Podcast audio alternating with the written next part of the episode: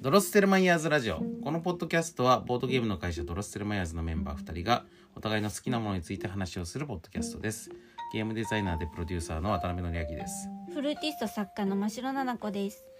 この間さうん、あのあれツイッターとかのさ出てくる広告の話したじゃないですか、はいでその広告ツイッタん違うこれツイートじゃないんだっけうん、何の広告なんだっけん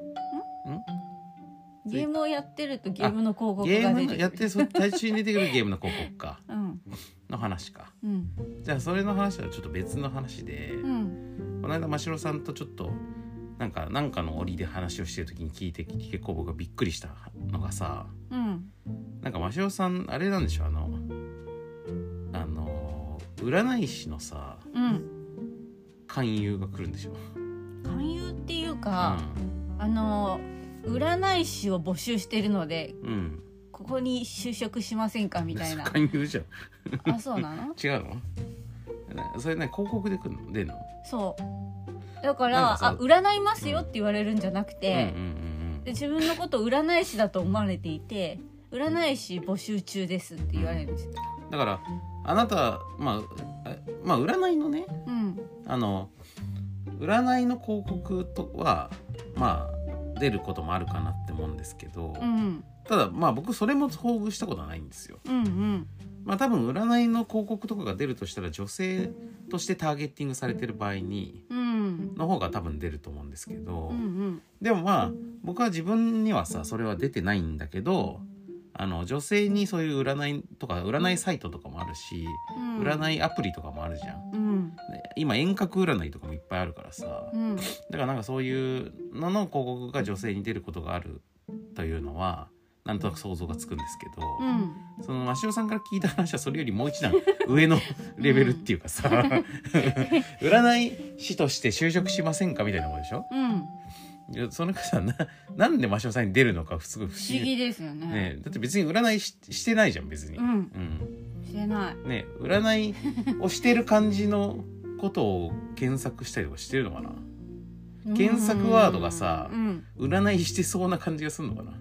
そんなこと検索したかなまあちょまあたまにあるかなって思うのは真汐さんのね、うんあの検索ワードでさ、うんあるかなって思うのは、まあ、タロットカードねあうんあまは、あうんまあ、前はさうんなんかこうあのどまあ、ドロッセルマイズの店舗で扱ってたこともあるし、うんうんあのお店では販売してたじゃん。そうですねだからそれの関係の時もとかもあったしあとまあそのあのフラメンコ関係とかさ、うんそのジプシー文化の関係に関係してるじジゃなプいですかシータロットみたいな感じで繋がっちゃうのかなだからそういうので もう検索したこととかないのそのジプシータロットのさジプシータロット検索したことないですねないですかうんあの泥米をやあのお店やってた頃はうん検索したことありますまあただその当時で言うと僕も相当検索してますからねうん僕はその検索どころかこうあのー海外のさ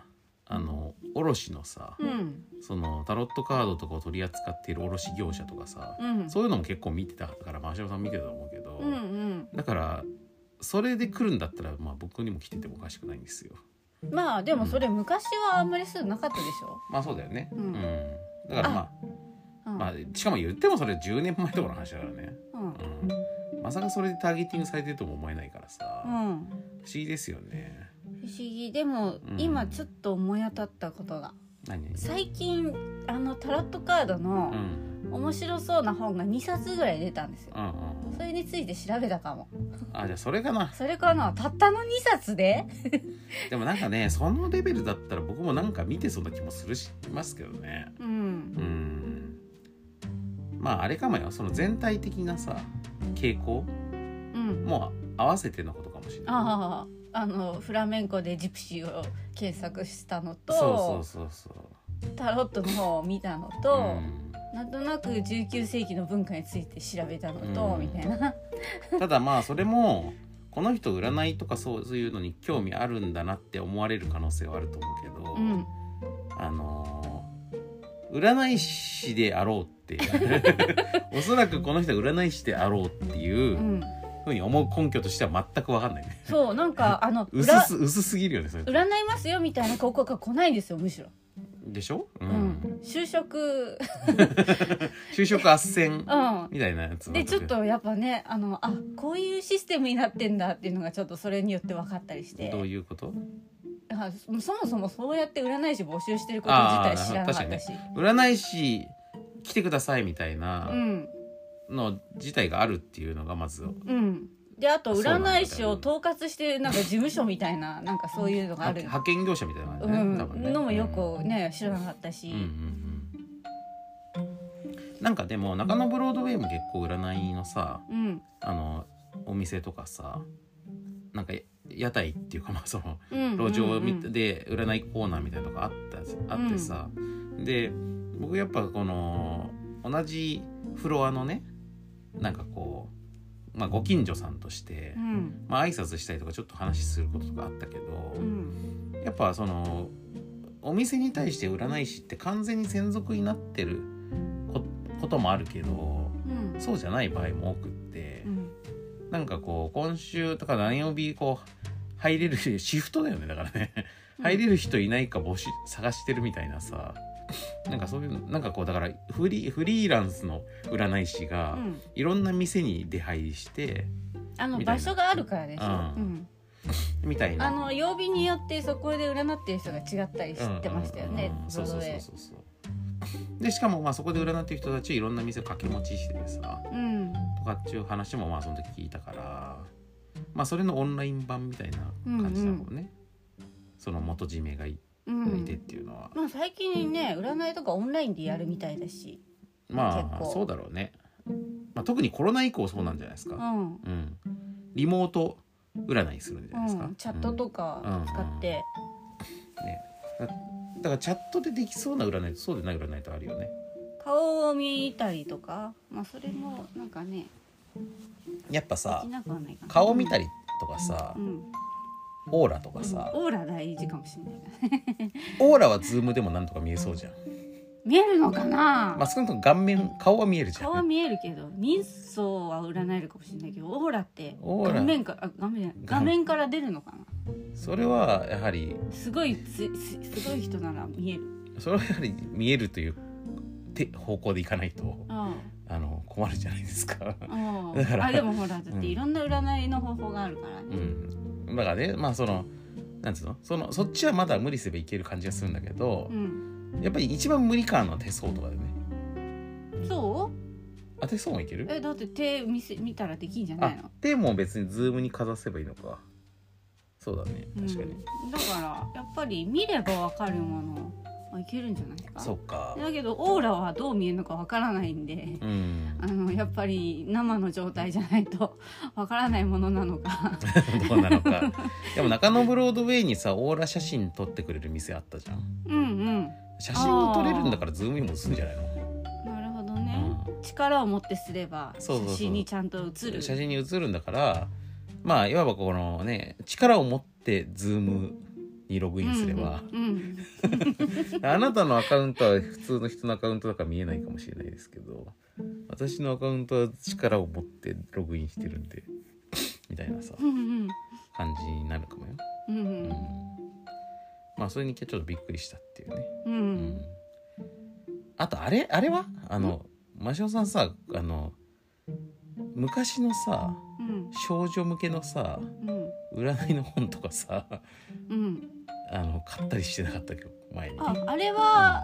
あえあの本屋さんで普通に買っただけですよ、あそうなんだうん、まあでもそれプロ買わないか。プロは買わないか。プロは占い師、占い師が少女向けの占いの本買わないか。え何のことだろうそれは昔出版されてたのがなんか復刊したみたいなやつそうそうそうそあああれはなんか1回とかそういうう。うん。限定版で出てたやつかななんかそれでターゲティングされたのかなと一瞬思ったんだああでもそれはネットを通してないんでけど。そうか。うんじゃあ違うね。うんなるほど。まあそういうわけなんで、なんかあれだね。これを聞いてる人も、うんあの、私も占い師に勧誘されてます っていう人がいたうら、ん共通点がわかるかもしれないから。そうですね何が原因なのかそうそう逆にあの占い占いのねそのお客さんとして広告が出るっていう人もいるかもしれうなんいうんし、うんあとまあ占い師でもなくってなんか別のことに勧誘されるっていうかさうんそういう広告が出るっていう人もいるかもしれないしねうんなんか募集みたいなのさ、うんうんこんな意外な職業の募集がうん来たみたいやっぱあのネット広告って人によって全然見てるもん違うから面白いよね。なうん、うんであと全然かぶってなさそうな、うん、違う世代違う性別の人が同じものを見てるのも面白いですねそうそう意外とね、これこれ共通なんだみたいうん、まあなんか勘違いされてるパターンもあると思うしね。なうん、うん、この間このねマシオさんも含めてさ何人かでさあのその SNS 広告どんなのがよく出るかっていうのを話したらさ、うんまあ、なんか意外とやっぱ全然違うもん見てるとこもあるし、うんでもこれが共通なんだなとかもあって結構面白かった。うんなんかみんな同じみんな来る同じ漫画の広告とかありましたねそうだね漫画漫画はでも漫画もでもやっぱ傾向はある気がしたね。結構あるけど、うんかぶこれこれは絶対そ来うる。これは来たんだっていうのがうん、全員共通だった漫画がありましたなねんだっけなんだったかあれじゃないササババサバしてるからそうだね、 うん、あの辺はまあもう全世代いけるんだろううね、んうん、だからあれだよねダメ旦那系とかはさうんやっぱある程度こう絞ら女れのる人に来るかなかもね、うん、で僕にがやっぱよく見るのはあの妻が口聞いてくれなくなった系のやつだね それは私も見ましたそっかう、んまあそれはだからだ男女どっちも行くのかもねうんあと年齢とかも見てるかもしれないけどううんんみたいなだからまあそういうのこう人によって結構違うの見てて面白いような気がするからあの送ってもらうといいかもしれないですね。ううんん、で今日は、えっととこの間ねあのオープニングの中であの真城さんの本の一冊紹介したじゃないですうか。んうんで宮廷マダムの作法うんを紹介したんですけど、はいあのーでもあれで結構あの本に興味持ってくれた人もいたみたいうんででなんかどこで買えるんだろうっていうみたいなことね、うんうんツイッターで言ってるのとかも見かけたんで、まあ、あれはちなみに、えっと真城さんのサイトにで買えるんですけど、うんあのー真城七子で検索してもらえば多分出るはいし、まあ、真城さんのツイッターとかねのヘッダーとかからいけるんじゃない多分うんねだから、最後ううんんまあ、ドロッセルマイヤーズのトップからもいけるし。うんそういうのでまあ真城さんのサイトに何らかの方法で行ってもらえば買えるんですけどうんで今日はあのなんかまた別の本をまた紹介してしていくといいかなと思って、はいまあ、たまにこれやりたいなと思ってたんでうんちょこちょこね、うん、今日は何の紹介しますか、じゃあ今日はこれ「紳士のかつら」という本うんをうん、これは真城さんのこのシリーズだと2作目の本だね2作目ですね「で宮廷マダム」の次に出したやつ、うん、ちょっとこれは軽めの本ですうんうねん宮廷マダムはかなり情報量ずっしりなのでうんうんうんうんまあこれは本自体もちっちゃいしうんあの厚さも薄めだしうん割と軽く読める本ですね、ううんん、これはどんなやつですかまあこれはあのーあれ音楽室音楽室に有名な作曲家の肖像画がいっぱい並んでるじゃないですか、あれあの人たちが頭がなんかうん、変だなぁとうんうんあのあの頭についての本ですうんうねんだからあれだよねあの肖像画の、まあ、これで何、いつ頃の時代の話、まあ1718世紀ぐらいのヨーロッパうんうんうん、ぐらいの作曲家の肖像画が、うんまあ、モーツァルトもそうだよねうんあの音楽室に飾ってあると頭がこうくるくるしてて、うん、やったら大きいし、で真っ白だったりとか、うん、なんかそういうあの紙何なんだろうっていううん、疑問にお答えするうん。そう、本って感じかな。うんえっ、と、紳士のかつらっていううん、本なんですけど。まあだからあれだよねそのタイトルの通りカツラなわけだよねあれはね。そう、うんそう、それも、この本は紳士に限ったかつらの本です。うんうん、なんか紳士じゃないカツラもあるってことあの時代は女の人もみんなかつらだったんですけど。うんうんえっ、と、これは紳士にか男性限定したか男性に限定していて、うんでこの本の内容はどういう感じなの、本の内容まあ、例えばこのカツラのさうんルーツとか書いてあるのカツラのルーツとかも書いてあるし、うんカツラは何でできているのかとか、あとどんな風に使うのかとかうん、うんえー、とカツラを、えー、と装着するための方法とか、うんうんうんどんなカツラがかっこいいかとか、うんうんえうんそうー当時の価値観としてね、そう、うんあとどんなカツラの種類があるかとか、うんうんうん、カツラが根付いていく歴史から廃れるまでとかうんうんうんうん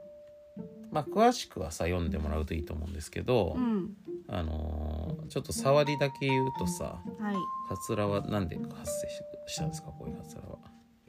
カツラはうんあの今はうんカツラっていうと髪の毛がちょっと足りないからうん補うためのものみたいなイメージがまあ男性は特にね、はいでうん、、まあ女性のウィッグとかはね、うんエクステみたいなのはまああのやりしたい髪型にするために使うことが多いと思いますけど、うんなんだっけで それで今はそういうイメージがあるかもしれないけどああはい男性のカツラに関してね、はいまあ、髪の毛が薄くなってきた時にう、んそれを隠すためにかぶるみたいなイメージがまあありますよね、うんうんう今んだと。うんで確かにこれも最初はそういう感じだったんですけどヨーロッパも、うん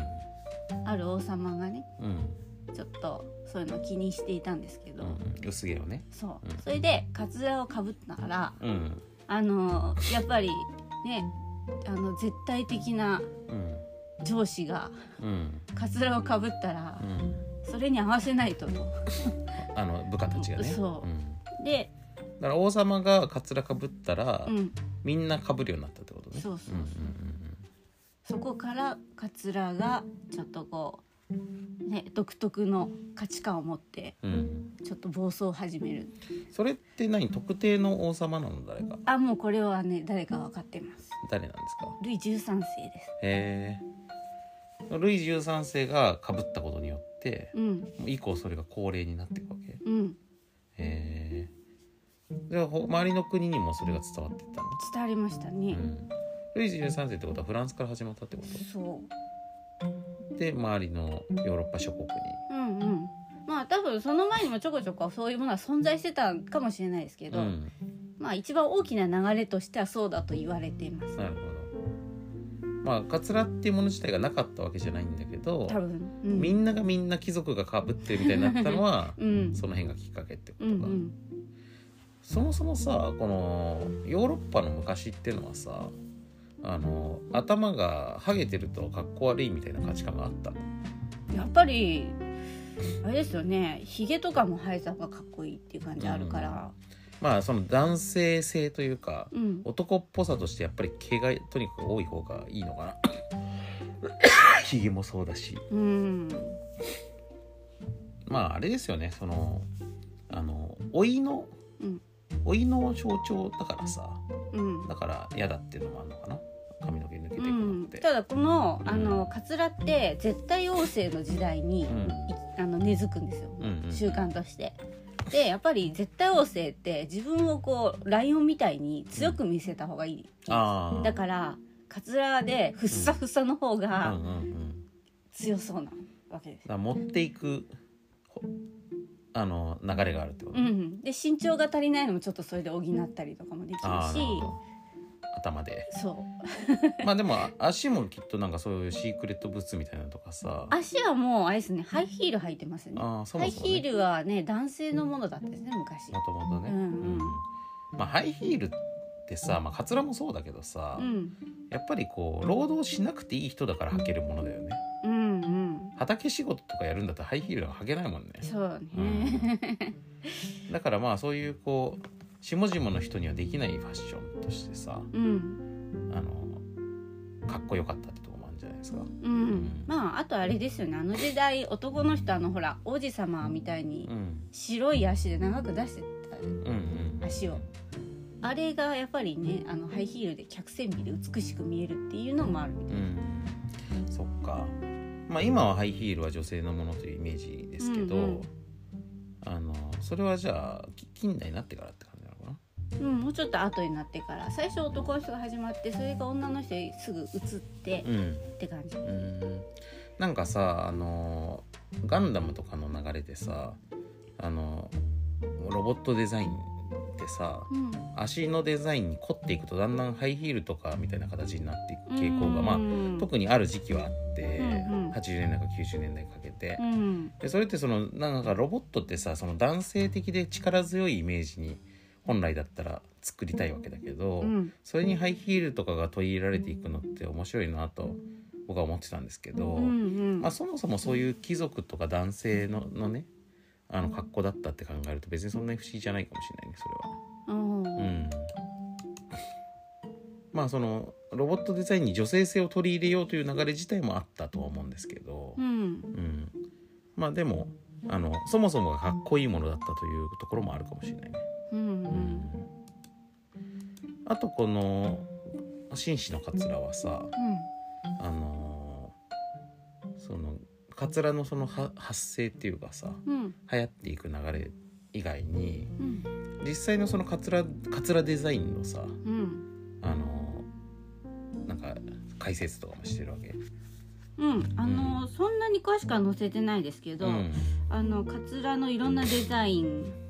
ののまああのまあ図案とかも図案もあるうし、んそもそもこの本に使ってる図版が私がコレクションしているカツ ラのこのカツラこのカツラみたいなカツラの、集めてたやつの一部うん、まあでも写真まあ時代が時代だから写真ではなくて図絵だよね。絵ですうんね、う、なんんででいろんなカツラ紳そう士名鑑みたいな感じ。そうですねだから、うこのカツラコレクションをうんうん載せつつ解説も入れたみたいな、うんうんなるほこの付録にど。うん、付録にあるんですよあこ付の録に桂将カツラカツラ桂名士そう名士たちがこ。の人のカツラこれですよみたいうんな、うんうんうん 個性があるねこのカツラ自体の、あのーその個性っていうのはさ時代の違いとかもあるわけでしょうんうん流行り廃りがあるってことだよねありますねどうどうなっていくのだんだんも森がすごくなっていくのいや森は一番最初の方が激しくてあそうなのだんだんにすっきりしてきますああのー例えば、えー、と音楽室で言うならうんバッハのあたりがうん森がすごい頃、んもうちょっとでモーツァルトになるとだいぶすっきりしてきてる感確じかにバッハってさなんかもうさうん兜みたいなさうん大きさだよね うん髪の毛の量がさうんモーツァルトはもうちょっとなんつうかこうあのなんだろう動けそうな感じっていうか、モーツァルトはね、うんあの顔の横にクリクリってこううんうんうんいくつかカールしたのがあっうて、んで後ろを一つでまとめてるんですけどリボンとうかんうんうん可愛いんですねあれうんそうだねまあ普通にこのあのなんかあのちょっと持っているキャバ嬢ぐらいの髪の毛の量としてあありえる量かもしれないんだよね バッハはなかなかない量だと思うけどさ、うんバッハはもうちょっとツタンカーメンのあれみたいなさ感じだけど量がね。うんちょっと硬そうですよね見た感じ、うんえじゃあだんだんリアルになってくるってことどっちかっていうと。リアルになってるわけではないですけど、んだんだんにこうなんだろうちょっと女性的なデザインになってくるのかな、うんあ最初はのどライこ最初はライオン的な方向だったのが、うんうんあの最初は威厳が重視されてる時代なんで、うんバロックって威厳が大事なので絶対旺盛でうんうん偉く見せなきゃいけないだから誇示する感じなんですけど、だんだんにこう遊びが見えてきてであの時代がロココとかになってくるとこううん優雅なあうのん曲線とか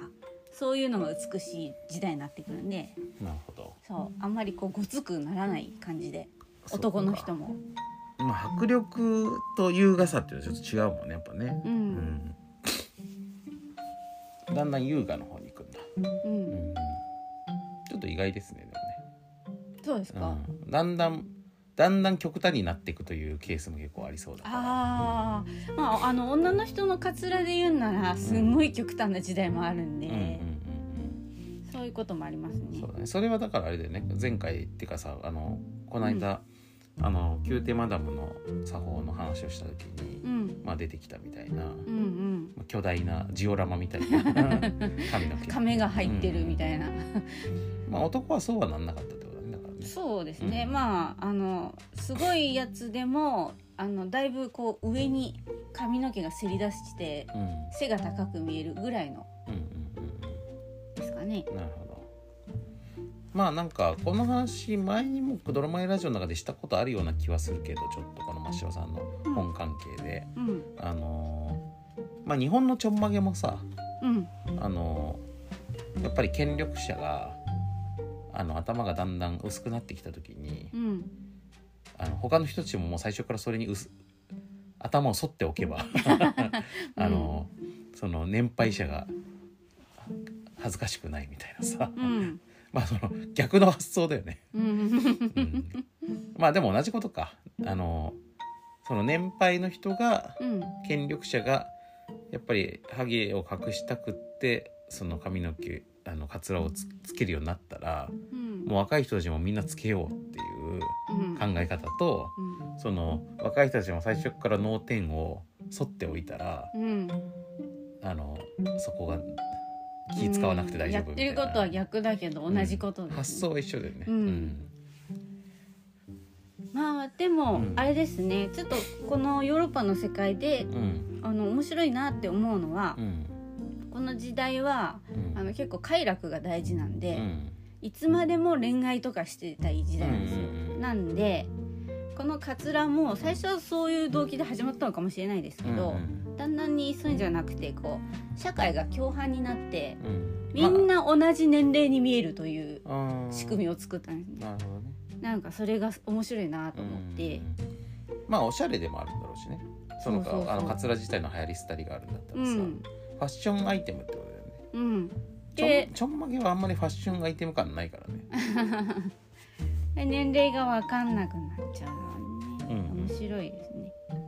髪の毛の色もだから髪粉を使ってみんな白くなってるんですけうど、んうんこれも重要でうん色がバレないというのは年齢を隠すためにうんうんまあだから自然なうん自然な黒とかまあてかそもそも白髪とか気にならないってことだよねみんな、うん、まあ、白にしてるからもともとうんうんまあでもまあ権力者がやっぱり若い感じのふさふさにしたくって、うんあのーそのカツラをかぶるようになってみんながそれに合わせるという方があのちょんまげの発想よりは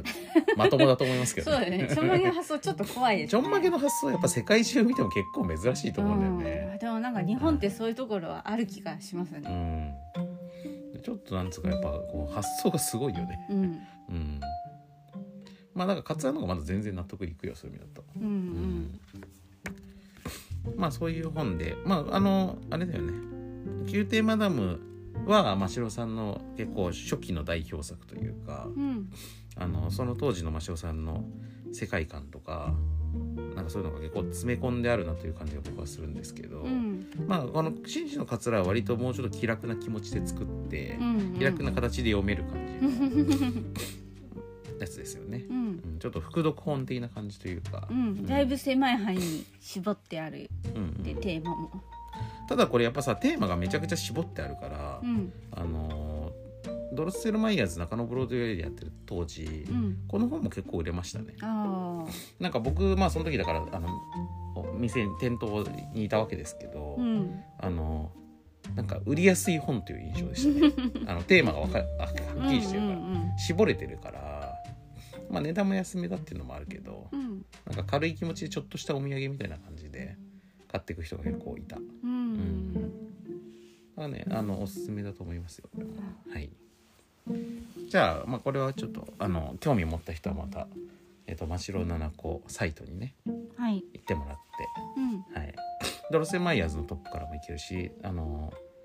真白七子のツイッターアカウントからも行けるっていう感じですかね。で真白七子で検索してもらってもいい。はい。ですね。真白七、真白フラメンコとか、そういうのでもね。うん。うん。というか、七個ましろドットコムでもう直でいけます。あなるはほどなるほどまあそんな感じなんでい。はいぜひちょっと興味持ったら見てみてくださいはい。というところで、えーとうん本編に行こうと思うんですけどはいその前にちょっとあのあれリスナーさんからのメールを読んでもらってもいいでしょうかはい今日ちょっとあれだなこれあの花粉がああうん花粉がすごいんでさっきからちょっと鼻すすったりはしてます けどすみませんがはいはいえーとラジオネームお前さんからですはい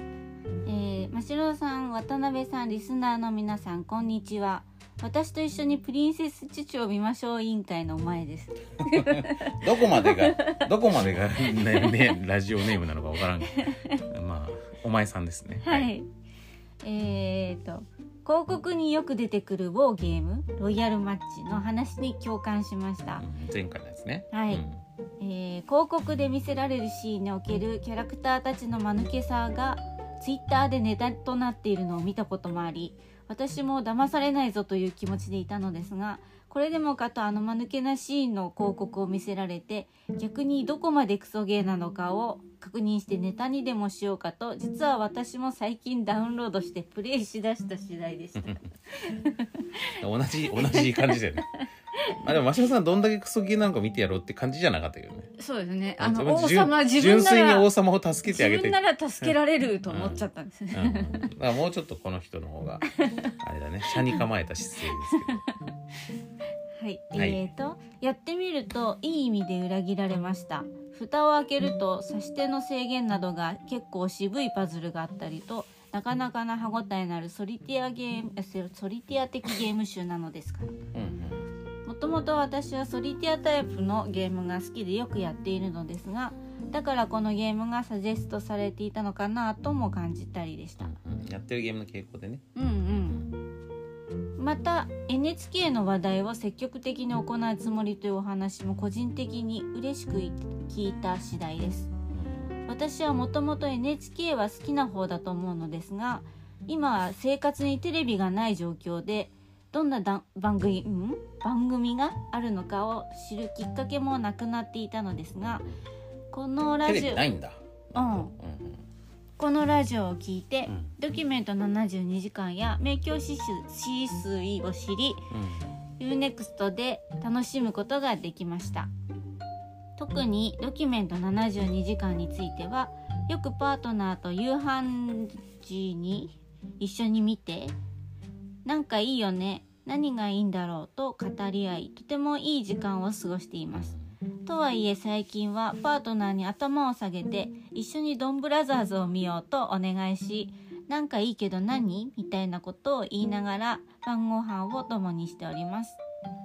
長文失礼いたしましたこれからも泥前ラジオを楽しみにしておりますなるほどありがとうございますありがとうございますだから前半がまああれですねそのこの前回の話のうんあのー広告のなんか情けないうんパズルパズルのお誘いみたいなうんやつでやっぱりゲーム始めたことあるよっていう話 でで後半の話がまあ NHK 関係の話ですね、ん NHK の番組をテレビがないけどうん配信で見れるってのはやっぱね今っぽいですよねううんんまあでもうちもテレビあるけどうんあの放送で見ている時と、うん配信で見ている時でいうともはや半々ぐらいっていう感じ確かにううんんもするね、うんだからもう、まあ、テレビがもうはっきり言ってこのネットワークの配信のさうん配信動画の再生機と化しているというかモニターと化しているというところがまあ結構あるでしょうね世の中的にはね。うんうんだからまあまあこれでだからあの NHK の番組まあ別に NHK にこだわってるわけじゃないんだけどなんかき好みの番組を紹介すると NHK になっちゃうだけなんです けどまあそういうのもこう今後紹介していきましょうみたいな今後もね、うんみたいなのが面白いのがあったらみたいうんな話をこの間したと思うんですけどうんで今日もちょっとそういう話をしようと思ってるので、はいまあ、ちょうどこのメールがちょうどよかったんで。うんうん読ませてもらったということで、あの本編に行きたいと思います。はい。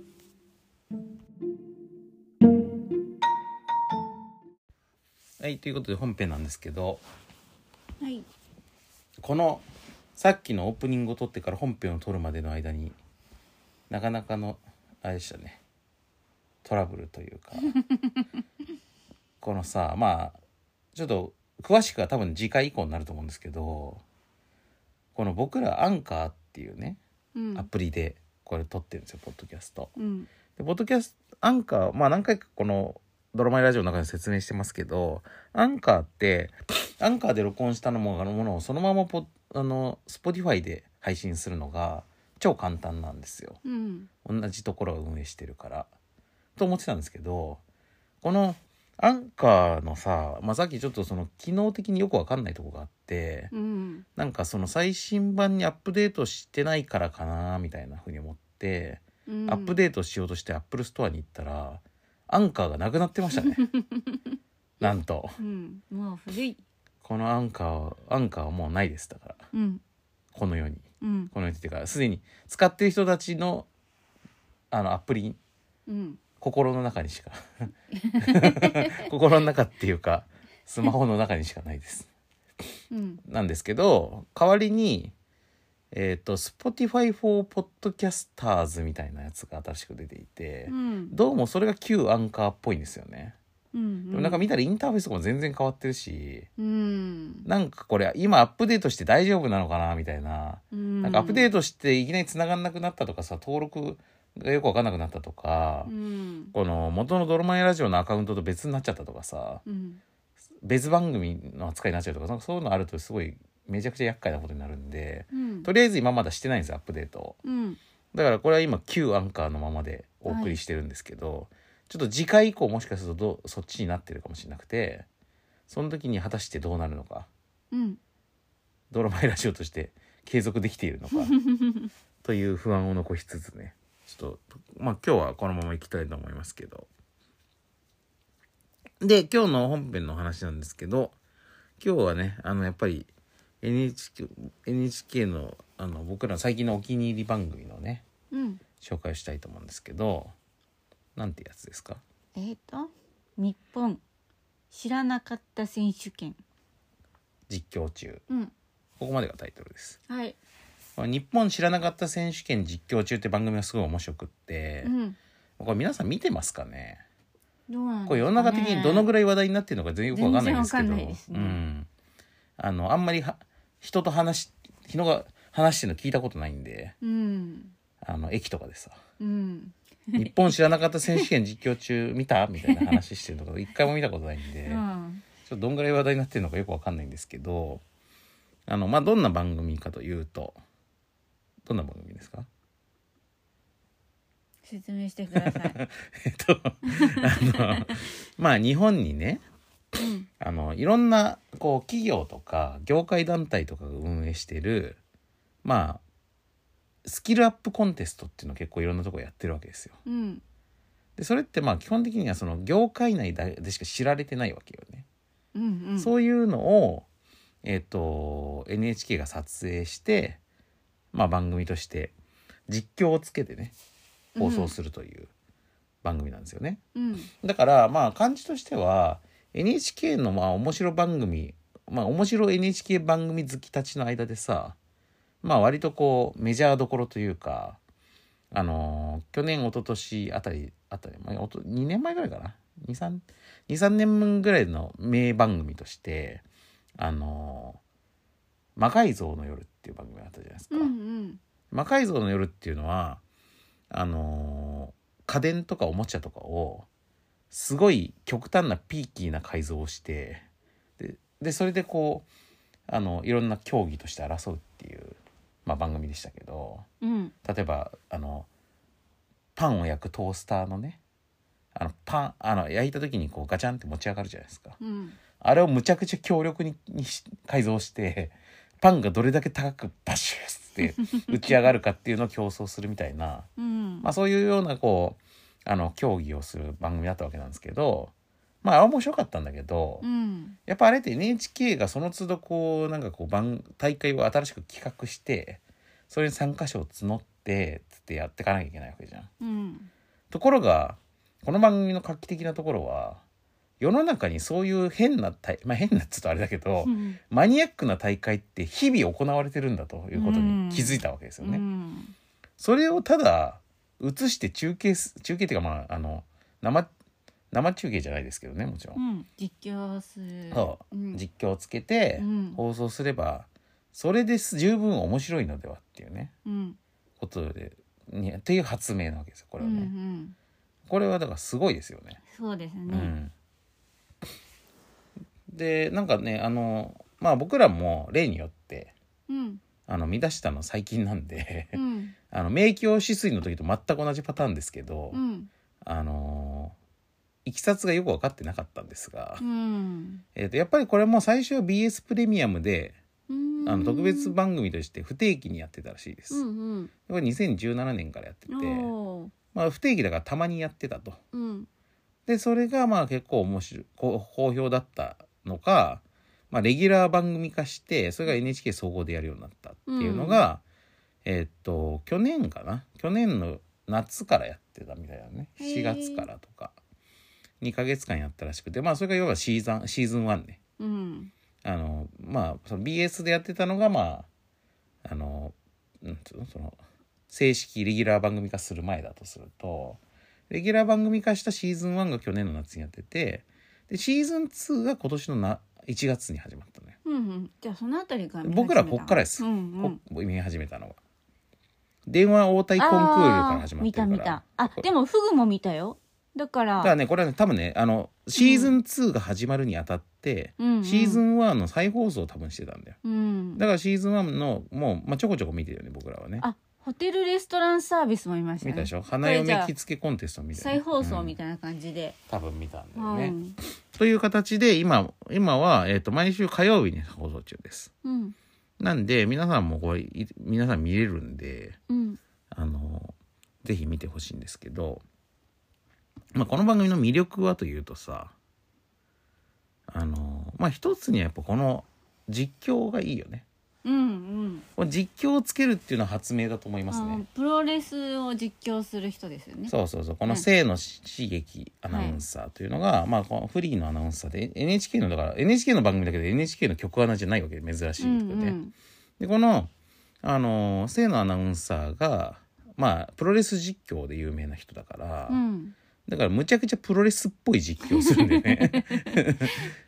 でさ、まあ、ともすればこの一個一個のこの選手権っていうのはさ、うんやっぱ業界団体とかがやってる結構真面目なやつが多いから。うんだから、まあ、地味になりかねないと思うんですよ、みうん見えうん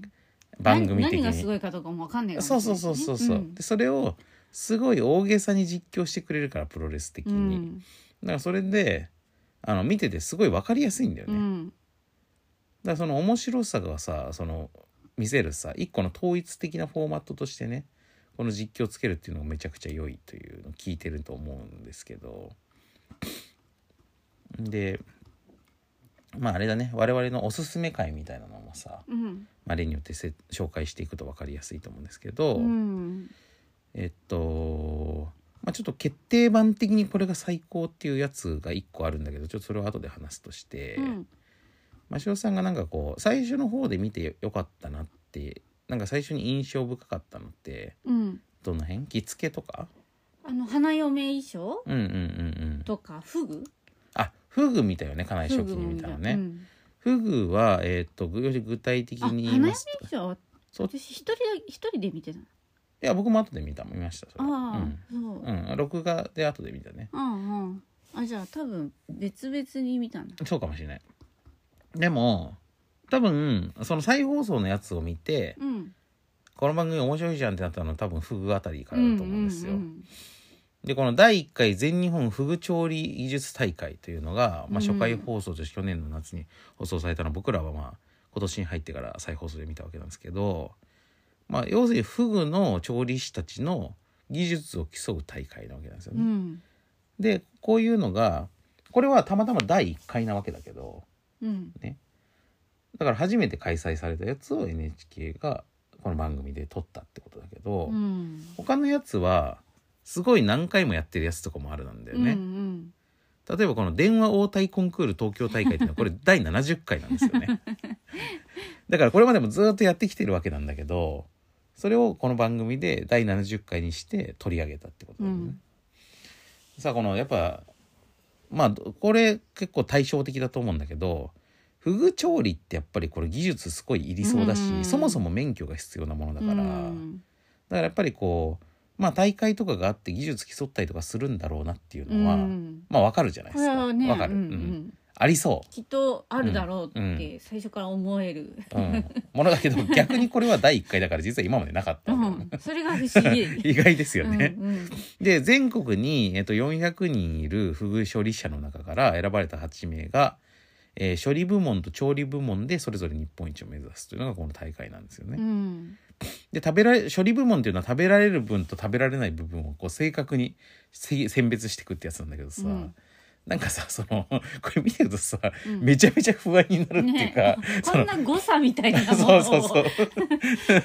なんかこのね僕ら普段まあ仮にフグ料理屋さんに行ったとしてもそんなに何回も行ったことないですけどうん仮に行ったとしてもうん自分たちの預かり知らないところで調理されて出てくるから、うんどうやって調理されてるかよく分かってないじゃないですか、うんう んこれで見てるとさうんこのさこの毒がある部分とない部分のこのわずかわずかこの数ミリのところをこううまくカットしなきゃいけないんですみたいなさしかもすごいそっくりなのよね見た目あがそうそうそうそうこの部分は毒があるこの部分は大丈夫みたいなのがこのメメスのこの期間だと大丈夫オスのきこの期間はダメでみたいななんかそういうのだった気がするなでそれ映像で見るとさほぼ一緒に見えるね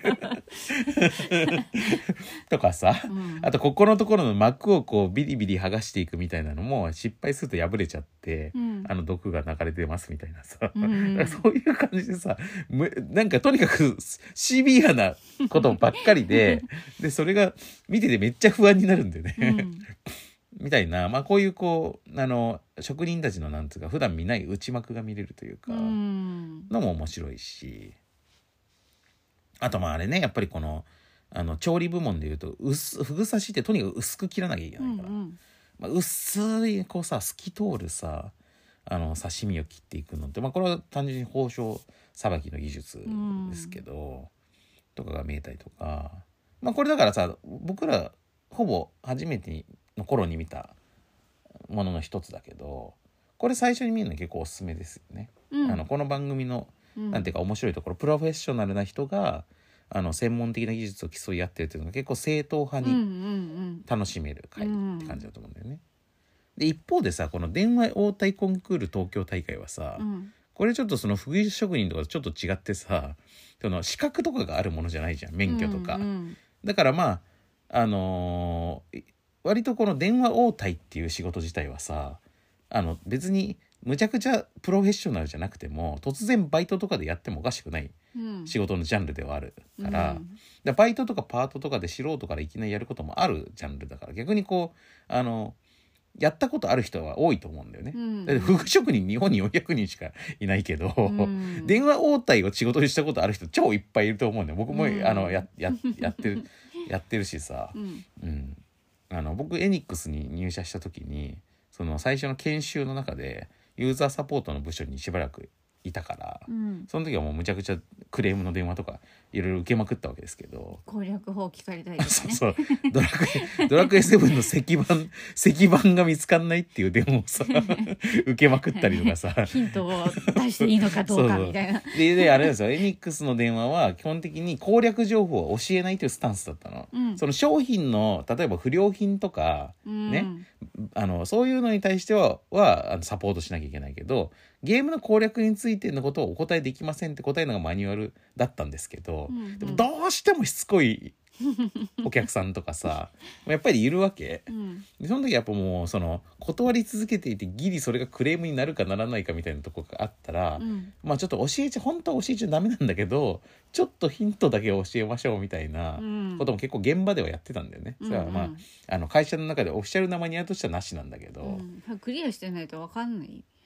そうだけどその場に、あの攻略本とか資料とかいっぱい並んでる から一応調べられるそうそう本棚とかみたいなのがあるんですよ。あだからね僕はね結構教えちゃってましたねー。うんあの面白いから。 うんうんなんかこのあのギリギリいいヒントを与えるの面白いじゃないですか。うんうんうんだからこうあのあーなんかそれはあのあのあの人が何か言ってませんでしたかみたいな、うん うん、のを結構僕は教えちゃってましたけど、うんううんんまあそういうのもやったことあ僕でもやったことあるぐらいだからまあこういうのはねなんかこうあのよりなんていうかあそんなの大会あるんだみたいなねうんことだよね。これでもさそのあのその中でそれにすごい自信のあるあのなんていうか実力派電話オペレーターたちがうん集うという面白さがあってしかも企業同士の戦いだからうんう、ん、ねそれ面白いそうよねね。名前を確かその企業の名前を公開してやって公開してたしてたしてた、うん、あちょっとね威信がかかってるからそうそうそうそうだから化粧品の会社とかさ、うんねなんかこう大手メーカーとかさなんかそのそれぞれの威信をかけてやってるからねうんうんでなんかあれなんだよねそのしかもささっきのさあのユーザーサポートみたいなのでもないんだよねこれっていろんな状況に合わせてうんなんかやってましたね、こなんかそのう状況1この状況回戦はこれ2回戦はこれみたいなのねでそのうちの一つが普通にオフィスにかかってきた電話っていう、うんまあてか基本はそれなんだけどうんだからさその営業の部署っていう設定でその営業の人たちがみんなこの出払っちゃってる時うに、んそのそっから外から電話がかかってきてう 「ん何々課長いらっしゃいますか?」みたいなのでさそのなんかこう相手の要件を聞いてさ、うんメモしておいてで何々課長に電話してそのこと伝えて、うんこれでアポイントのこの確認予定の確認してさうんあの何曜日の何時だったら大丈夫とか言われてもう一回かけ直すとかさうんこういうそれをね、うんこの時間制限以内でとかそういうのもそうそうそうそうしかも複数かかってきちゃったりとか。んそういうねのをやるなかなかまあ地味といえば地味だが、 うんうん、でもこれ面白いよね。ね、これでまた実況が入って、あこれを伝え忘れてますね、うんうんうんみたいなのを言ってくれるからそうなんだよねやっぱそれで実況とかさあと解説の人もいるんだよねうん必ずこの実況の人の横に解説の人がいて、うん解説の人はまあその道のプロが来てるわけなんだけど、うんでまあやっぱ NHK 特有のさこの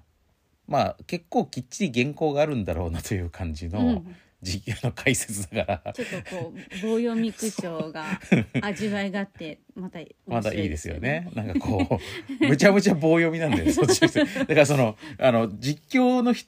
アナウンサーがさ、やっぱこの、めちゃくちゃその、うんうんうん流暢にさ、わーわー さ、やるのに対してさ、横でさ、どうですか、ま、しおさんみたいな感じでさ。そうなんですこれが難しいんですそう そうそうそう。そうそうそう。これはいいですね、うん、これいいよね。マシオさんうまいね。そうだね棒読み、棒読み解説がうまいね。その感じがね、またいいよね。うんうんまあでも、あの、逆にその人が多分こう、監修みたいなのを入れてくれてるんだと思うから、うんうんうんアナウンサーの実況してる内容も、うんその人が多分チェックしてくれてねるんだとこ思うこ注目すべそうきそうそうそうポイントとかねだと思うよね。このホテルレストランサービスコンクールも結構印象深かったんじゃないですかうんうんそうですねなんかこのフルーツをフルーツのカットとか さこの なんかあのあそういうことが大事なんだみたいなさの面白いよね。カットして、うんゴミになってる部分がどれぐらい綺麗かっていうところも気にしますそね。うそうそうそう審査員たちがね。うんであとはそのフルーツを直接手で触らないっていうね。うんだからフォークで刺してナイフで切っていくんだけどだからこうすごいあれなの難しいんだよねその固定するの自体が難しいしさ、うん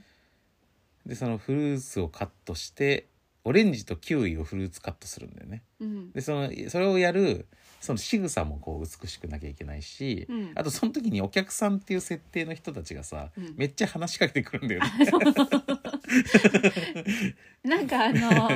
あのとっさのなんでちょっと知識を問うような質問そうとかあね、うんあれこ面の白いメニューのこれは何ですかみたいな。うんうんあの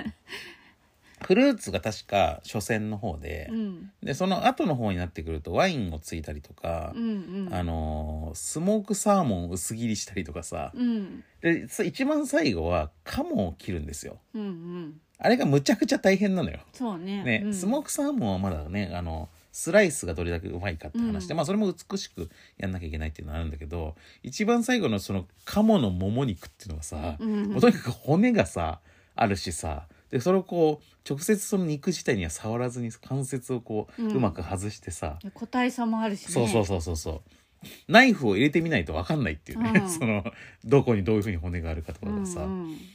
でそれをやってる最中にお客さんが話しかけてくるそうとっさのそう焦っちゃうよ ねこれはね、でこの「何々」っていう料理はどういう料、うん調理法なんですかとか聞いてきて「うんあーっとえーっとですね」みたいな 「すいません私不勉強で」みたいな こと言いながらでこのもう切れない切れないみたいな さ格闘しながらね。うんでもそれもそのあの言われて分かんなくってもあのお客さんを不快にさせないうん回答ねうんうんの仕方っていうだからそのあのーなんか言ってたよねこのちょっと不勉強だから分からないんですけどあのー調べてみますと。うんでなんかなんか勉強の機会を与えていただいてありがとうございますみたいなさ言ってて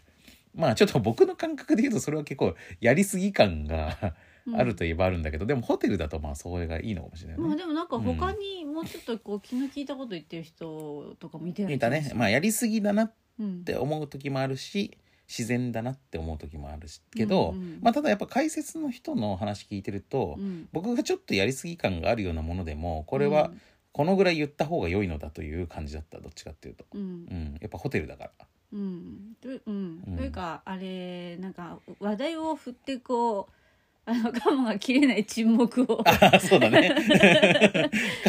あそうだね、料うんうん調理の方がうまくいってないから待たしてる間に、うんそのそのことをちゃんとつなぐみたいなそうだねそういう評価もしてましたしてましたねあの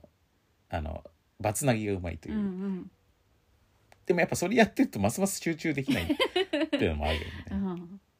まあこれもさやっぱり我々もお店をやっていたわけだからやうんっぱその接客のねのなんつうのあれはあるわけじゃないですか、うん自分たちなりに、うんうんでまあ僕のドロッセルマイヤーズ店舗における接客のポリシーとしてはあのーなんていうかわざとらしいお客さんの持ち上げはしないというね、 うんうん、まあなるべく普通にするっていうか、うん というのを心がけるというのがもうポリシーだったんですけど、うんでなるべくお客様みたいな言い方もしない、まあだって店頭で一緒にゲームをしてね、うん私有することもあるからその時にそのお客様みたいな感じだと、うんうんうんちょっと面白さが わかりにくい、そうそうだからまあスタッフの間でも、うん、お客さんという言い方をして,、うんうんしててしてましたねお客様とは言わない、ううんんでなんとかでございますとかも言わないうんでもなんとかですとは言ううんたもちろんタメ口とかは言わないからタメ口にはならないまあそのぐらいの基準ねなんかうんその丁寧さの陰銀無礼にならないカジュアルなあのでも失礼じゃない丁寧語ぐらいにするっていうのが、まあ、ドロスルマイズの基準としてはそうだったんですけど、うんまあ、それはあくまでなんかこうそういうゲームとか売ってるあのーなんかお店だからそうなんであって、うっんていう基準があるからねそれぞれね。これだってこのサービス自体にお金が支払われるわけだから、うん、そうだねねうん、あとやっぱりそのロイヤルなさうんあの気分ハイクラスなさ、うんあのサービスを提供するのうんがホテルレストランですから、だからまあそういうのだと一番なんていうかそういうあのあれでいいわけでね基準としてはさ、うんあのなんつやりすぎ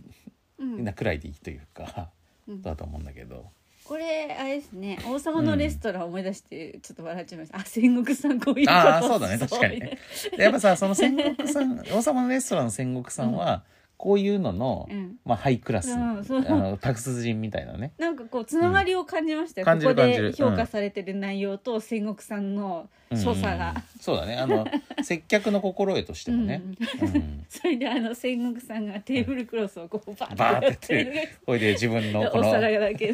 あそうそうそう自分に巻いてね、巻 いてねまあ、あれをあれをここでやったら 100%100% 落ちるなって思ったけどねあとクレーマー対応とかねああそうクレーマー対応とかうまうまそうだよ ね。うん、お金の取り立てに来た 人をうんうん追い払うみたいなしてたから ね。うん、そういうのがそここで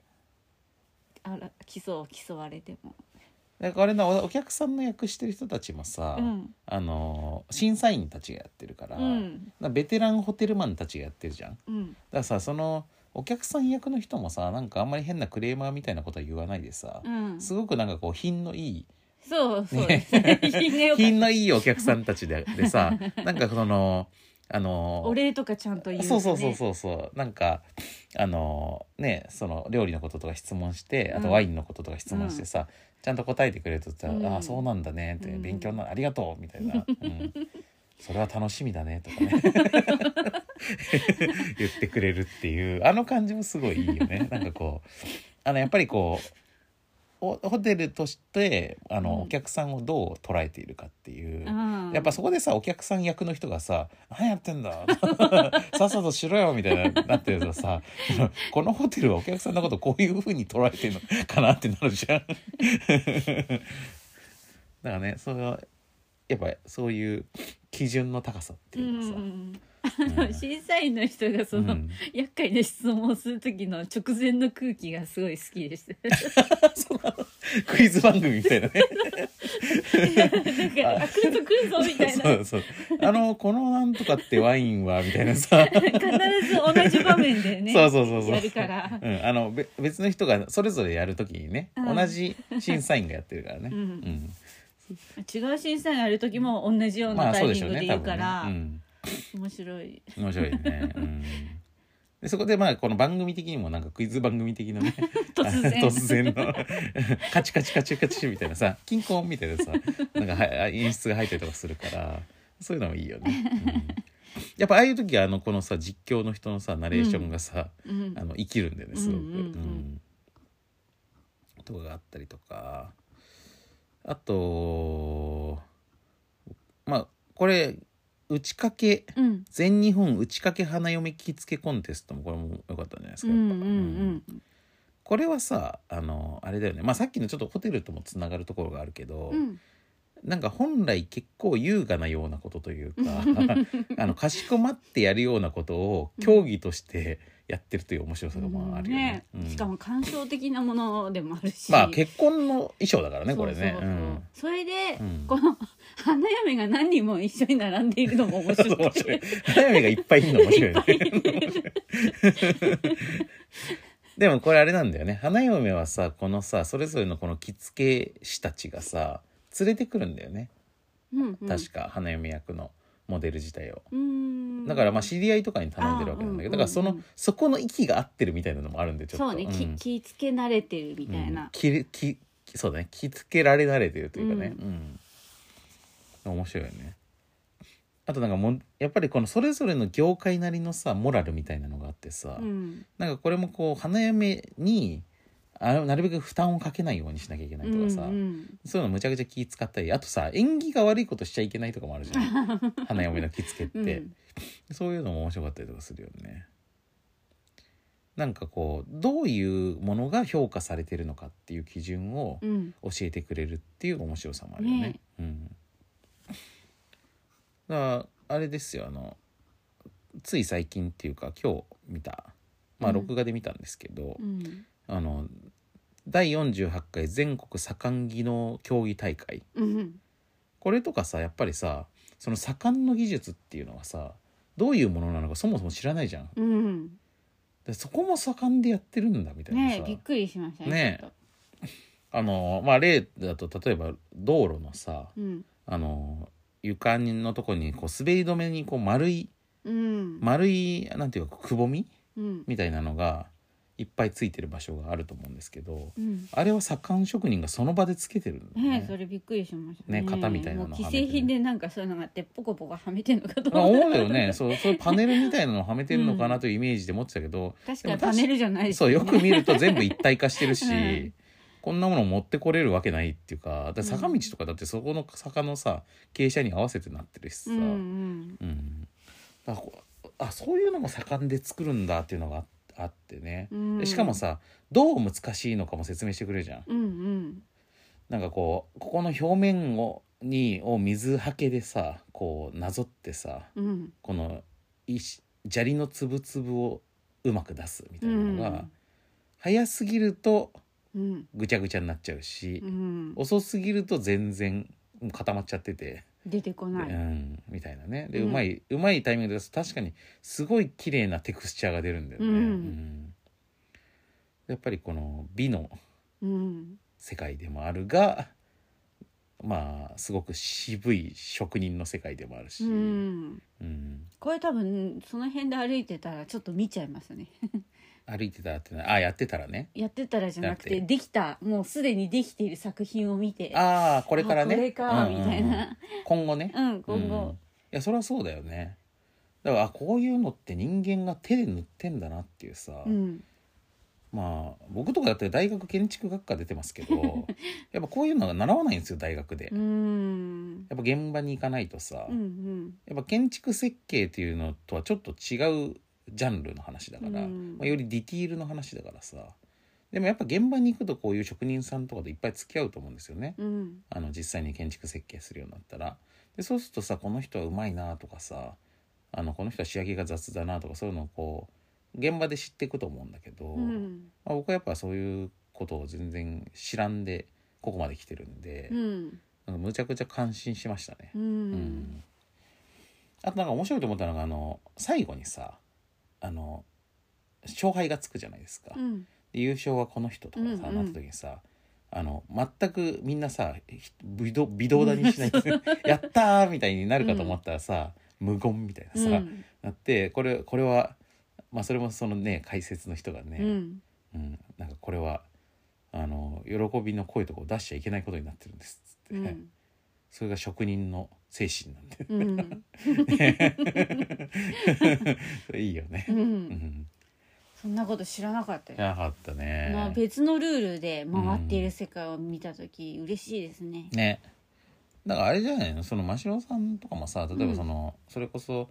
なんだろうクラシックの世界とかさうんフラメンコの世界とか、それぞれのさあの文化的慣習とかあると思うんですけど というかこの宮廷マダムの作法うはんそれが違いすぎるから面白くて書いたんですよあなるほど。だかうんうんらこのテレビのシリーズはうん全部違う世界観のルールがあるじゃなういんでうんうすか、ん、うん、だからまあまもあそうだね確かに、そね。う、ん同じ全く同じでやろうとしてるこうとというそう、うんここういうのは私大好きなうんうんうんの、うん確かにね、うんこの一個一個がその世界観みたいなものだねうんやっぱ競技そのものの勝った負けたっていう部分を見るのも面白いけど、うんやっぱりその価値観を知るというところの面白さが一番でかいそよね、んなところ考えたこともなかったとか、うんうんうんうんこれがいいんだとか自分と違いすぎて面白くてたまんないそうだよね確かにさっきのさあのホテルレストランサービスコンクールのさ、うんやつとかでそのあのサーモンをうまく切るやつとかってさあのサーモンを切って練習してるとさ、うん金がいくら当たっても足りないじゃんうん それでさ家でさあのこんにゃくでやってるみたいなうんうんうんのを見て、確かにそのほ高級ホテルとか高級レストランで働いてる人が別にみんな金持ちなわけじゃないしなっていう、うんまあ、金持ちだとしてもあの毎日サーモン切ってすすあのそればっか食べてるわけにもいかないと思うけど、うんなんかそういうののこのなんか働いてる人たちの生活感がちょっと見えるのもいいんだよね。ううんんうんこれでもなんかあの自分演奏 演奏も結構それに近いんで、うんなんかちょっとこう変な練習をしたりうんうんうんうんするみたいな、なんかそういうのと近いものを感じて、うんこんにゃくのエピソードはなんかちょっと共感しましたね。うんあとやっぱなんかそのあれねマシ例えば真城さんとかさそのあの大学時代クラシックやってたわけじゃないですか。うん、でそのクラシックとかやってる人ってやっぱりなんかこうさぞ優雅な生活してるんだろうなみたいになイメージを持ってる人もいると思うんだけど、うん、でも実際のところはまあ普段はなんか結構貧乏に生活してる人とかも全然いるわけじゃん。そうですねねミュージシャンはねそんなもんまあ、おむ しろ金、むしろそう だよ ね。そ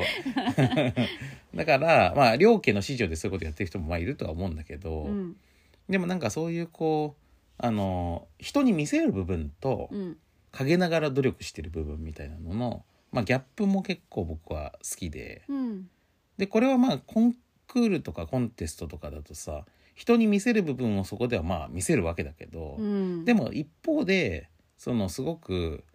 なんていうかこうこの業界内の内輪のうん集まりでもあるから、そのまあ努力部分でもあるわけじゃん。うんでこの晴れ舞台部分でも努力部分でもあるというところがまあ僕はなんか面白いなと思うんですよまああれでね。すよねあの白,、うん白鳥のそ足うそうそう足部分もそう足部分も見えてる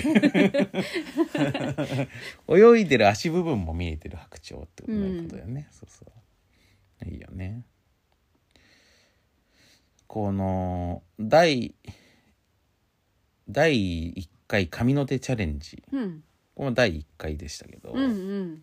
これも良かったですね、うんんこれはね外科医の大会なんですよね、うんで第1回だからまあ初開催なんだけどうんまあそのえー、服これなんて言うんだっけまあお腹のあれだよねそのうん手術の時にあのーこうモニターの映像を見ながらさうんしかもこの直接手で触ることはせずに、うんなんかこうまあなんていうかすごく細細くて繊細なマジックハンドみたいなものをつ器具を使ってまあ長すごく長いハサミみたいなさうんすごく長いピンセットみたいなさ、うんまあ、そういうのを使ってあの手術をするタイプの,、うんあのその手術をするためにそれの技術を競うという意味でその同じ器具を使ってすごいちっちゃいあのあれね折り鶴を作るとういう、んというのの大会なんだよね。うんだから外科医たちがみんなでむちゃくちゃ真剣になってこれ外科医だけどあれですよねいろんな中の人がいましたよね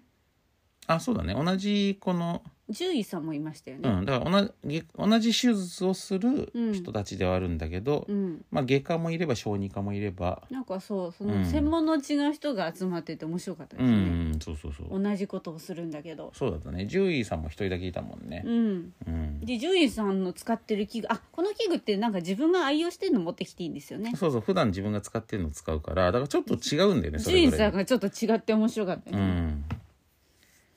獣医のだからその犬とかの内臓は人間より小さいから、うんだからこういう器具を使うんですみたいなこと言ってたもんね、ううんんだから蚊によってちょっと違ったりもするしね、うんうん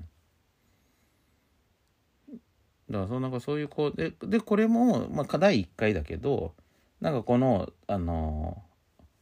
ーこの手術の技術を磨くのに折り鶴を折るのが良いということをうんその言い出した先生がいて、うんでそれがまあ広がってこうなったってことうんみたいだけど、だからそういうのをさやっぱり言い出す人がいるのが面白いしだよね。うん、あと海外からの参加者もいてねだねなんか折り鶴を、うんうんうん、あのリモート参加が可能っていうねこの大会の場合、うんでこれとかはだからさ多分そのさっきのさあのこのホテルのさ技術を競うやつとかと違って競うことそのものはそんなに目的じゃなくてうん本当にそれぞれが技術を磨くためにやってるから、うんだからまあリモート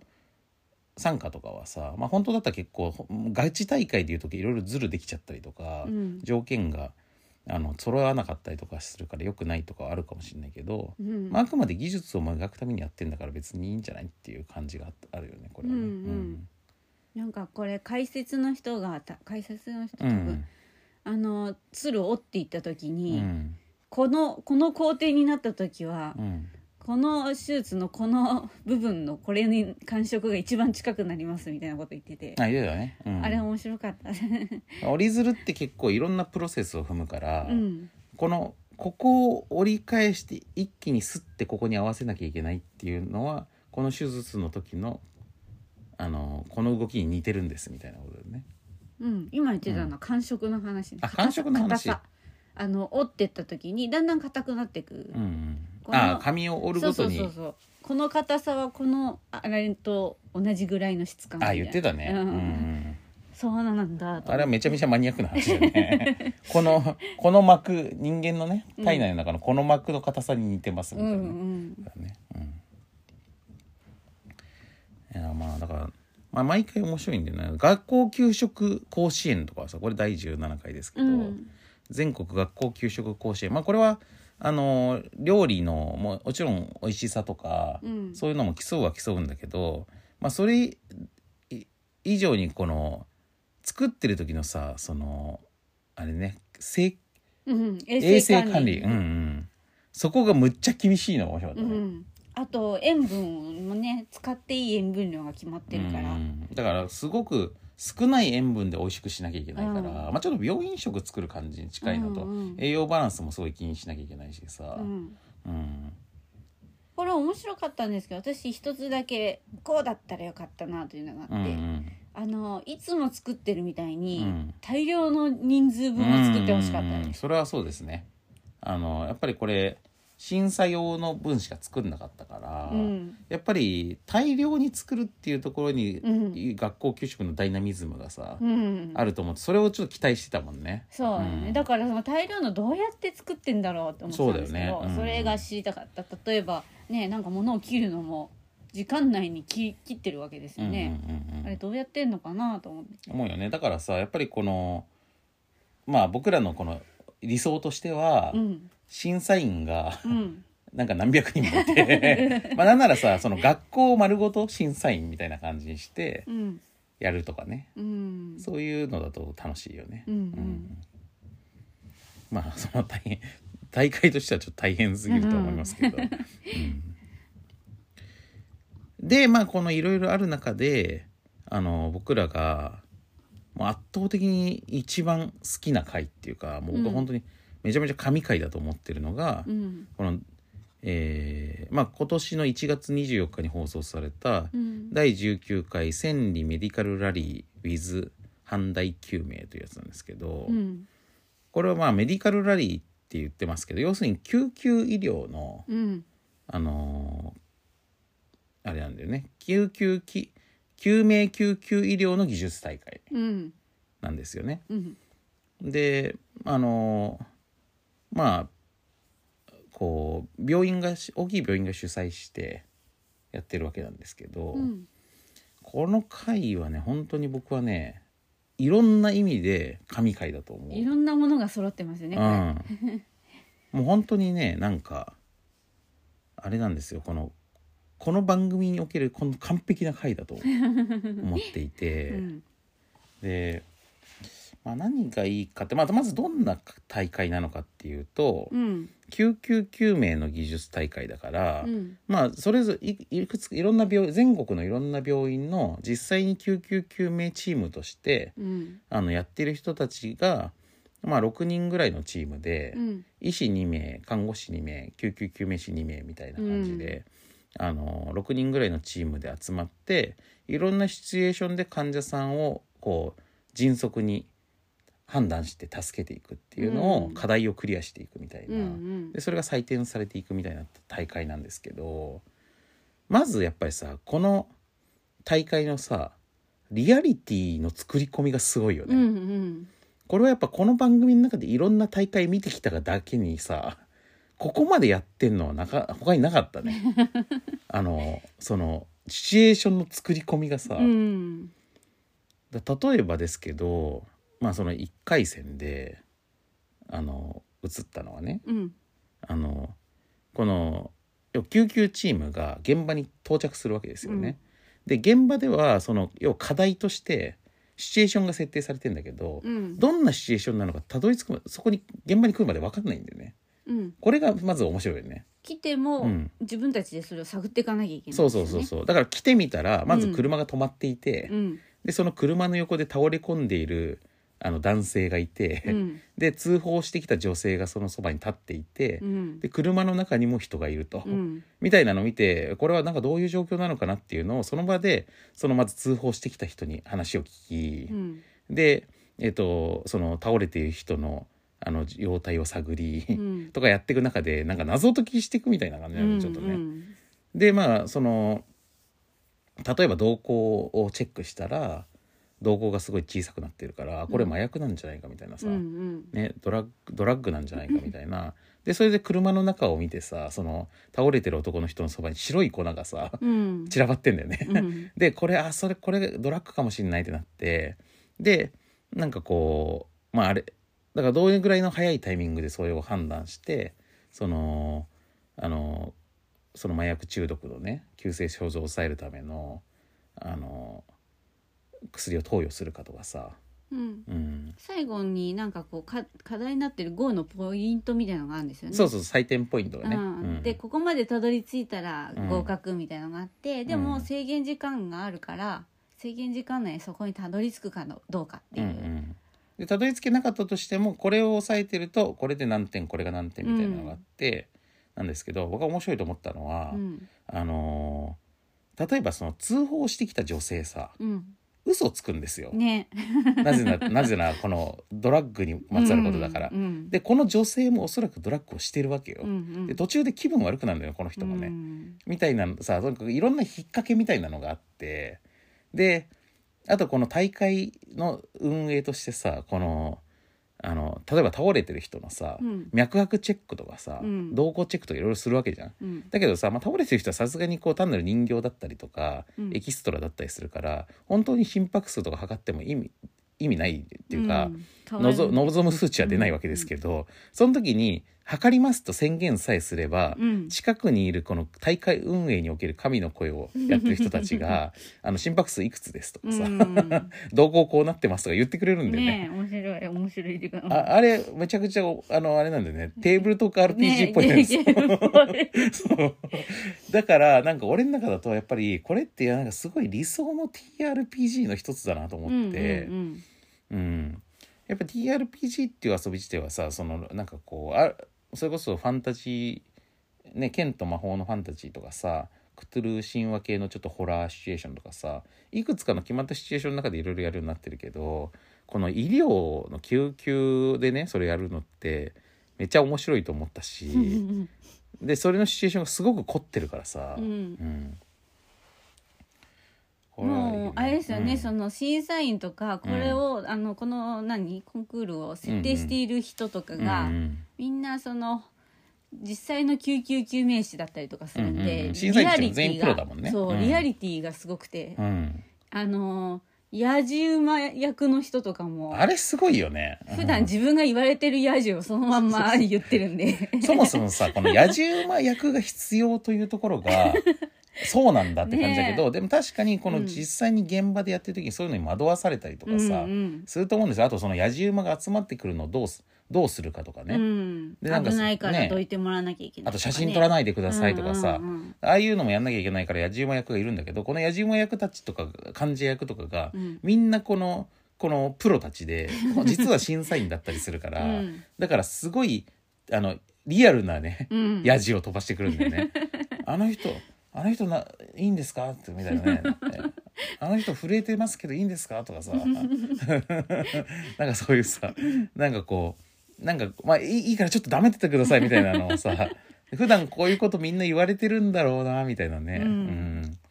んあの、写真撮んなっつっても撮ってる人たちもいるしさ、うんとかね。あと、この患者さん役とかもさ、うんあとその家族役とかさ、うんみんな迫真の演技なのよ 演技がすごい そうよあとあれですよね、うんあのあの 痙攣が止まらない赤ちゃんと かね痙攣が止まらない赤ちゃんはエキストラじゃなくて、うん痙攣が止まらない赤ちゃんの役をする人形があるんだよね、うんあの人形すごいよねすごい、うんあ赤ちゃんが起こす全ての症状に対応できるっていそうそうそうそうそうことですよね赤ちゃんがいろいろな症状を引きつけとか痙攣とか、まあ吐いたりとかまあいろいろあるわけだけど、うんそういういろんな動作を再現することができるうん医療用の人形があって、うんまあ、その訓練用のね、うんうん、なんかノルウェー製かなんかでうん990万とか、うんうんうんう ん値段がねまあ医療用品とかってとにかく高いんだけどさ、うんすごいよね1,000万ぐらいするっていうだからそれがね1,000万のあのーあれだからねの名演技がね、うん 体がブルブル震えるってう いう、んだからもう痙攣してる赤ちゃんいてその痙攣してる赤ちゃんにさついてきてるお母さんがさ、うんめちゃくちゃ動転してて さこれでなんか「私が悪いのかな私が悪いんですかね」 ずっと言ってくるんだよね。これで「あ心配ですよね」みたいな さなんかそれで落ち着かせたりとかさ、うんああいうのもすごいよね。すごいね、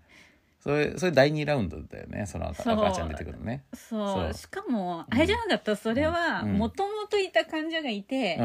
うん、でそこに突然休館で赤ちゃんが来るんじゃないそうそうていうか第2ラウンドはそもそもこのチームがうん最初2チームに分かれてるっていうところが面白くって。うんうんその2か所救急車に乗ってあの患患者を搬送してくる役と、うん病院で待ってる役がいるんだよね。でそのは搬送してくる方は妊婦なんだよね。うんでその妊婦がもうとにかく破水していて、うん早く運ばなきゃってなってで病院の側で待ってる方の人たちに医師と看護師が待っててそうでそこにその妊婦が運び込まれてくる前に、うん関係のない別の赤ちゃんが運び込まれてくるんだよね。いやというもうい状況行った状態うでん突然来るんじゃだからない、先に行くんだよ先先にに行行くくの、うあ本当ん、赤ちゃんが先に行くんだよはんはんだからその妊婦を待ってたはずなのに、うん別の人たちが来て、うんうんそれの準備してる間に妊婦が来るの、あうんだからその電話その救急車の中からわそこでその妊婦を見て、うん分かった範囲の状況をいかにちゃんと伝えておくかによって、ーうん前もってできる準備が変わってくるから、うんね対応力が全然違うね、そうそうそうそうそうああいうなんかステージ設定もすごいうまいなと思ってさ、休館が来るのそすうすごいしかもあれですよねあのー、うんやっている本人たちにはそれ知らされてないわけですうんもちろんねうん休館が来るんでみたいなそうないですよね多分だからそのあれだよねサプライズ的に来るわけだよねだからああいうの ねちょっとマーダーミステリーっぽいんだようねん僕らマーダーミステリー作ってる時はああいう気分で作ってましたから、うんうんうんここでこういうことが起こったらびっくりするだろうなみたいな、うんうんまあ、脱出ゲームとかもねちょっとそういうとこあるけどさ、うんでもそれの超リアル版だからねとにかくね、だからすっごい贅沢なごっこ遊びでもあるんですよ、ねえこれはね、うん、だからもう白真だよね本当にねうんうんなんか自分も参加したくなっちゃうんだけど自分はどの専門スキルもないから無理なんまあですよ患ね、者とかねでも患者もリアルな患者ができないもんね、うんその時のあのいやでもほら推測して助けてっていうのをやる側に行きたいですよ、そうだよねう、うんんそうそうだからまあやっぱりプロのかっこよさっていうのうがんあって、あのだからあれだよねそのその例えば妊婦さんがさうんその運び込まれた後とかも、そのもちろんその現場がさ結構わーわーなってさ、まあ、せっいろいろ混乱したり切迫したりとかしてるわけだけどそんな中でも例えば妊婦さんを気遣って、うんあのカーテンをちゃんと閉めて、うんうん周りの人にあのこの妊婦さんがさ見えないようにするみたいなさ、うんあのことをやってる人とかがいてそれはやっぱす素晴らしいですねとうかんつってそうられ来たるじゃかんって言そってうでしかもそのカーテン閉めるっていうのが、うんカーテンがその場にあるわけじゃないから、うんエアエアカーテンっていうかさ このあのーなんかパントマイムみたいなさ、やつなんだよねうんだからやっぱそうやってそれぞれの発想が試されてるというか、うんうん想像力というかさそれも面白いんだよね。うんうんだからさっきのあのー薬物中毒の時もさ薬物中毒の人のことももちろんケアするんだけど、うんそのあれそのその人にまあそのいろいろ薬を投与としたりとかして落ち着かせた後になんかその人がまあ暴れたりとかするかもしれないから、うんうんやっぱり薬物中毒うだから、んだからそのそその時に危なくないようにあのちゃんと人にをつけといて、うんあの様子見さしとくとかさ、うんそういうなんかこうとにかくあの気をつけなきゃいけないことは無限にあるっていうところが、うんでその何をどこまで思いついてどういう優先順位つけてやるかみたいなね。うんでもこれきっととっさに思いついてるだけじゃなくて、うん普段からこれをやってるからできるっていうこともあるわけでそうだよねそうそうそうそう、ううんんそういうのを採点してるんでしょそういうことだよね、うんだから普段からやってることは身についてるはずだからうん、カーテン閉めるのうんも、そうだよね、うん閉めてるから出てくる発想うん、うなんじゃないですか、んまあ、患者さんが暴れるかもしれないとかうね、んとかいうことも普段体験したことあるからその時にできるんだもんねう。んうん、そういうのはね、まあ、とにかくいいしで結局これってさそのあの、まあ、先のステージに進むほどさより大変な状況になってくるんだけどさ、うんその番組上でのその最終ステージっていうのがあのーまあなんか病病院の中であの焼身自殺を図ったうん人がいてで周りの人たちはそれに、ま、巻き込まれて一酸化炭素中毒というですうんうね、んというすごいその被害者がむちゃくちゃいっぱいいる状況でさ、うんでトリアージをするしなきゃいけない、あれとかさ、まあ、すごくなんていうかやっぱこうあのめちゃくちゃシビアな状況でこの人はもう助からないから優先順位は助かる人にを上げていこうっていうさ、うんでそのだからあの軽症だから後回しでもいいという人と重症だから早くもう最優先でケアしなきゃいけないという人と、うんでもあまりにも重症が行き過ぎるともう絶もう命は助からないからもうこの人は諦めるしかないっていうさ、うんまあ、この選別がトリアージなわけですけど、うんでこれってもう本当にさなんかこうあのーなんてその、まあ、超シビアな話でなんかそれこそなんかエンターテインメント作品とかの中ではそうそうなんていうかこうあの気軽に扱えないテーマうんだと思うけどでまあドラマとかだとさ絶対に諦めずに全員助けるみたいなこ考え方をする人が主人公になるなりがちだけど、うん実際にはそこのところをさこうもう瞬間で優先順位つけなきゃいけないわけじゃん。うんもうできることに限りがあるからさ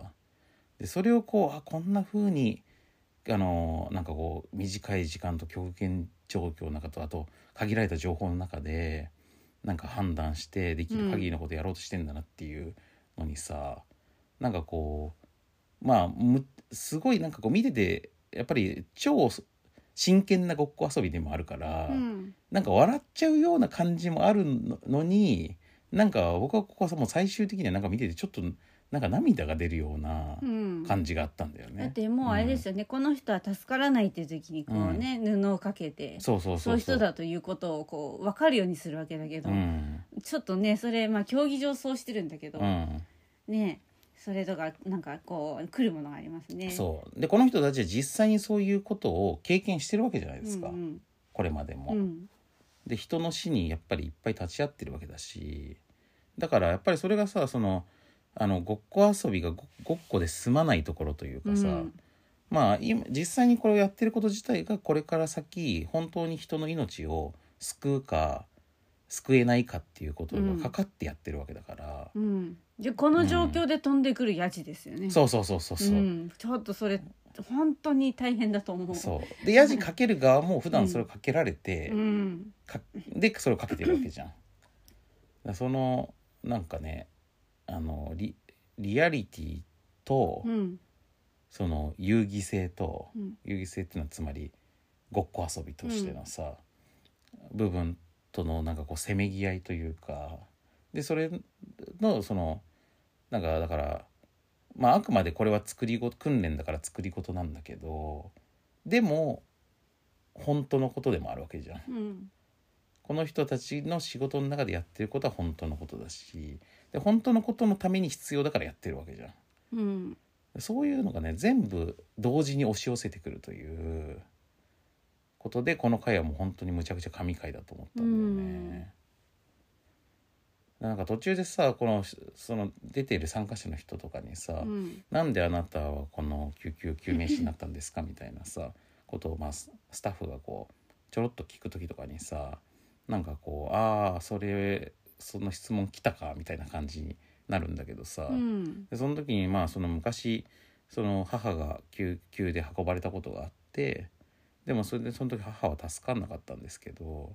でもこの救急の人たちは精一杯やってくれたなっていうのがあって。うん、それでなその救急自分もこの道に行こうかと思ったって言っててまあそれってすごくなんかこうあの重いことなんだけど、うん、でもやっぱりなんかそういうこうあのなんていうの動動機があってやってるというかさそういうのもすごい感じるんですよね。ううんんつまり、まあ、つまりはプロだなって感じがするってことなんだけど、みんなに対して。うん、私小さい時にこれ見たらもしかしたら救急救命士になりたいと思ってたかもしれそなうい。。僕もそううかもしれない、これを見てそう思ったかもしれない、ううんんうんだからやっぱこうすごいんですよ、うん、なんかドラドラマとかがどんなにリアルに作ってもなんか出せない本物の迫力がこの訓練とか大会なのにあるっていうね、ん、